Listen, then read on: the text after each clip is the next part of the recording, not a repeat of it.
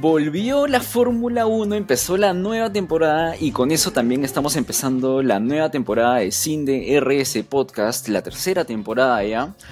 Eh, para los que piensen que he robado el podcast, que he raptado el podcast, este no, dejen de inventarse, mentira. Este, este es un formatito nuevo que vamos a intentar hacer después de cada carrera, donde un poco revisemos en 10 minutos qué ha pasado lo, y veamos muy por encima las cosas que han ocurrido este fin de semana. Ya después el capítulo con más información, con todos los detalles, con todos los rebases, lo bueno, lo malo, lo feo y lo nada que ver. Eso viene entre semana, ya el episodio con Jorge y Aldo y yo este, que sale lunes o martes en audio en todas las plataformas de stream y luego por ahí miércoles o martes vamos a estar subiendo el video a YouTube con los con todas las secciones que ustedes este, ya conocen y siempre con nuestro estilo que es un poco no tan serio y por ahí tomándonos algunos asuntos a la ligera pero siempre con un punto de vista un tanto objetivo. Así que nada, empecemos eh, a ver qué ha pasado esta semana, la primera carrera del año, Bahrein. Es una de las carreras donde se llega con más... Es, tenemos un montón de preguntas empezando este fin de semana, ¿no? Porque muchos equipos llegan con conceptos nuevos, quieres saber qué tanto está mostrando el equipo, qué tanto están ocultando unos cuantos otros, tu equipo en qué parte está, está arriba, va a estar peleando al medio, va a estar peleando abajo. Y era un poco lo que se estaba esperando este fin de semana, ¿no?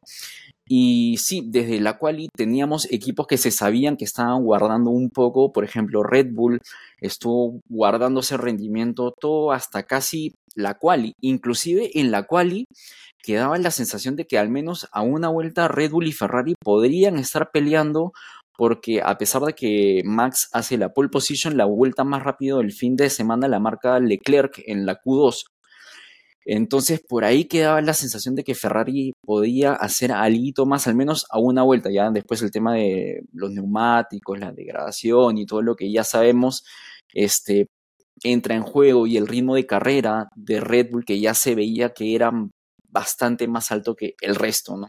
Habían otros equipos, por ejemplo Mercedes, se mostraba más fuerte de lo que se esperaba, eh, pero no tan fuerte como Ferrari y Red Bull. O sea, estaban un paso más arriba que McLaren, que al mismo tiempo McLaren estaba empezando eh, el año mejor de lo que lo empezó el año pasado, que tuvo un inicio de año muy complicado.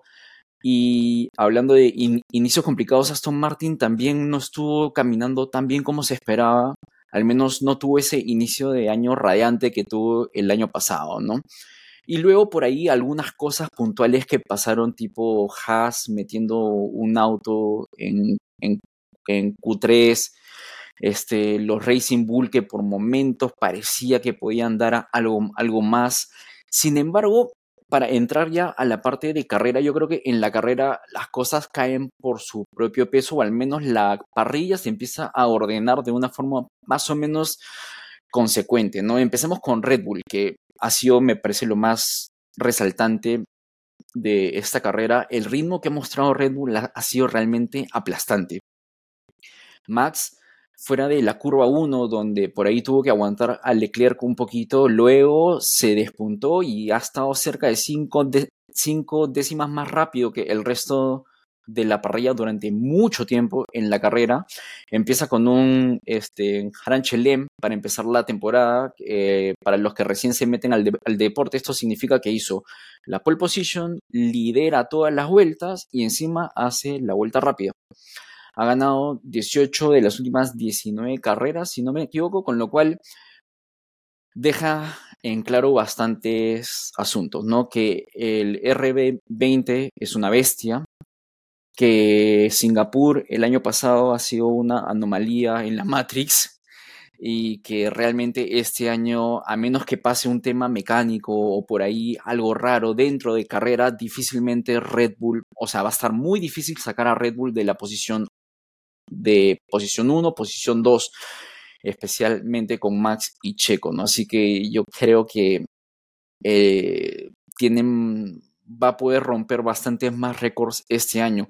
Checo tuvo una salida bastante limpia y fue cosa de tiempo para pasar a Mercedes y a los Ferrari. Yo creo que hizo una carrera súper sólida con el manejo de neumáticos y una vez que llegó a la posición 2, medio que estuvo tranquilo. Alguien que no estuvo tan tranquilo fue, fue Ferrari, que ha sufrido más de la cuenta, sin embargo, luego la segunda mitad de la carrera me parece que pudo sostenerse y con el carro un poco más liviano le fue un tanto mejor. Sainz tuvo un ritmo súper bueno en toda la carrera completa del podio y Leclerc, ah, una carrera más donde Leclerc la pasa muy mal con, con, Ferrari. Las primeras 15 vueltas su carro tuvo un problema mecánico en los frenos delanteros y hacía que bloquee neumáticos casi casi una o dos veces por vuelta, lo cual hizo que pierda las posiciones, se le despuntó Max rapidísimo y justo me parece que fue Albert Fabregas quien en carrera soltaba el dato que en parque cerrado eh, Ferrari estuvo haciendo unos cambios a los componentes en los frenos y por ahí puede ser que haya, haya quedado algo desconfigurado, sabe Dios qué, y por ahí pasa el tema, ¿no? Este, Ferrari está un paso al frente, sin embargo, este tipo de errores les va a costar puntos en, las en la temporada si es que no pueden solucionarlo, ¿no? El que estaba atrás de ellos ha sido Mercedes, que Russell hizo una carrera sin muchos problemas, sin embargo pudo sostenerse bien al, comienzo, estuvo haciéndole alguna pelea a los Ferraris al inicio. Sin embargo, yo creo que en general ha tenido una carrera muy tranquila. El que no le ha tenido tan tranquila ha sido Hamilton, quien estuvo peleado con, la, con el carro casi casi toda la carrera, ¿no? Recién en las últimas 20 vueltas ha sido que con el carro más descargado y con neumáticos duros pudo mantener el ritmo, pero fuera de eso, por muchas vueltas se le hizo muy difícil alcanzar a los McLaren y luego le gana la posición a Piastri con un undercut, Piastri sale de pits y casi casi lo toca, lo pasan, pero una vez que lo pasa a Piastri, me parece que empezó a entender mejor el carro, el carro se empezó a comportar de una manera un poco más fácil porque le pudo sacar cuatro segundos y estuvieron ahí, ¿no? Hicieron un sándwich entre Mercedes y McLaren. McLaren que ha sido una carrera donde no han estado tan afinados, sin embargo, están mucho mejor de lo que han empezado el año pasado. De hecho, en Bahrein es una pista donde normalmente les va bastante mal. De hecho, los últimos dos años empezaron haciendo cero puntos.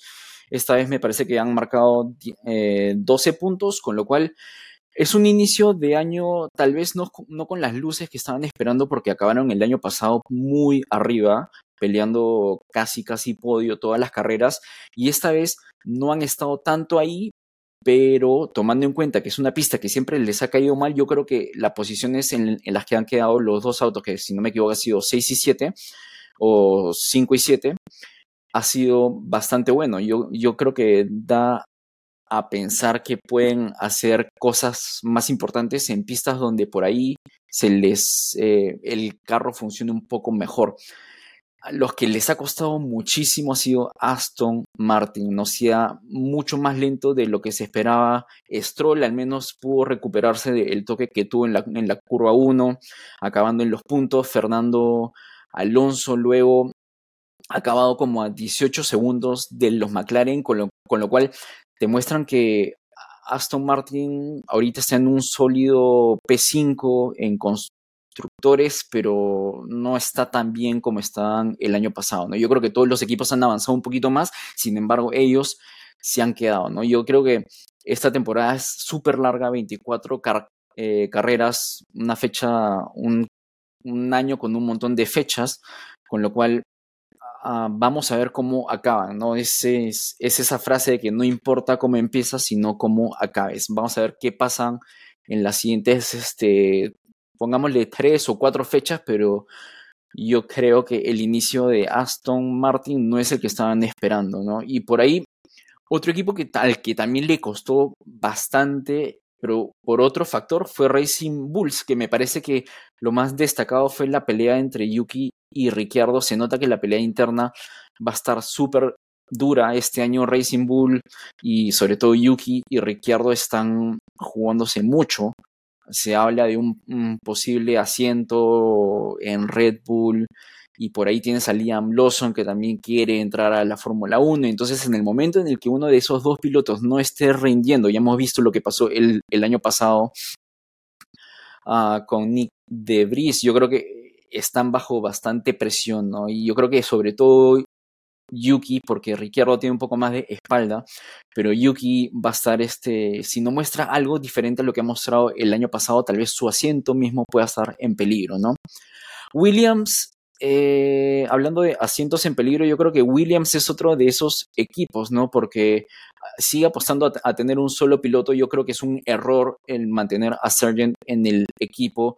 Albon queda mucho más arriba en la clasificación que Logan Sargent, quien en carrera eh, por un momento decidió tomarse un selfie al lado de la pista, estacionar el carro y quedarse ahí como un minuto y, y medio último. En verdad, me parece que ha, estado un fin de semana para nada bueno para Williamson. Eh, caso contrario ha sido el de Stake, que ha tenido altas y bajas. Yo creo que Stake con, con Joe ha tenido muy buen desempeño, estuvo cerca de los puntos, hizo una carrera bastante buena y de hecho yo creo que ha podido ser el piloto de el día, pero por otro lado tienes a Botas que tuvo el accidente en la curva 1 y luego tuvo un pit stop de 55 segundos y a pesar de este pit stop súper largo, igual estuvo al frente de Logan Sargent, ¿no? Así que te pone en perspectiva un poco este, lo complicado que ha estado el fin de semana para el americano. Alguien, los otros dos equipos que también han estado complicadísimos, Alpine. Eh, yo creo que lo más destacado que tuvo Alpine fue un par de adelantos que no sirvieron para nada porque el carro en verdad está lentísimo y hoy por hoy o son el carro más lento o son el segundo carro más lento. Yo creo que es el equipo que peor ha empezado el año comparación con lo que tenían el año pasado. Yo creo que el, año pasado se esperaba que pudieran pelear una posición 5, empezaron mucho mejor que McLaren inclusive, y después de Australia en el año pasado medio que todo empezó a caerse, ¿no? Y el inicio que ha tenido Alpine este año ha sido bastante malo, una carrera este, casi casi para el olvido. Eh, Haas, para acabar ya, Hace un poco más de lo mismo, ¿no? Siempre le pasa esto a este equipo. Todo lo bueno que hacen el sábado o el día de la quali se diluye el domingo o el día de carrera. Em, teníamos a Hulkenberg el sábado haciendo el milagro de quedar dentro del top 10. Sin embargo, Hulkenberg con muy mala suerte se vio involucrado en todo este embrollo que pasó en la curva 1.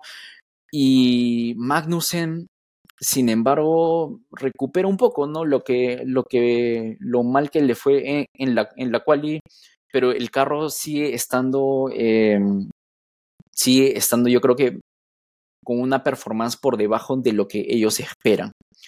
Así que esto ha sido un poco lo que ha pasado en esta primera fecha. Yo creo que es muy temprano para sacar conclusiones. Yo creo que lo más importante o lo más destacado ha sido Red Bull, que nos ha dejado a todos con un poco decepcionados en el sentido de que la diferencia que están marcando con el resto es muy amplia. Yo, yo, creo que a menos que pase algo en una carrera donde se le malogre el carro, por ahí algún accidente, un toque o algo, Red Bull con Max especialmente tendrían que ser los que estén peleando ahí. Así que prepárense para escuchar el himno de Holanda bastantes veces.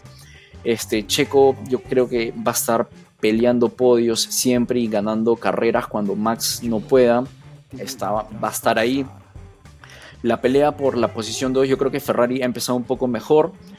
Y por ahí vamos a ver qué puede hacer McLaren y Aston Martin en las siguientes fechas con diferentes tipos de carreras, diferentes condiciones ambientales, a ver si por ahí se les hace un poco más fácil y puedan por ahí intentar pelear algo más.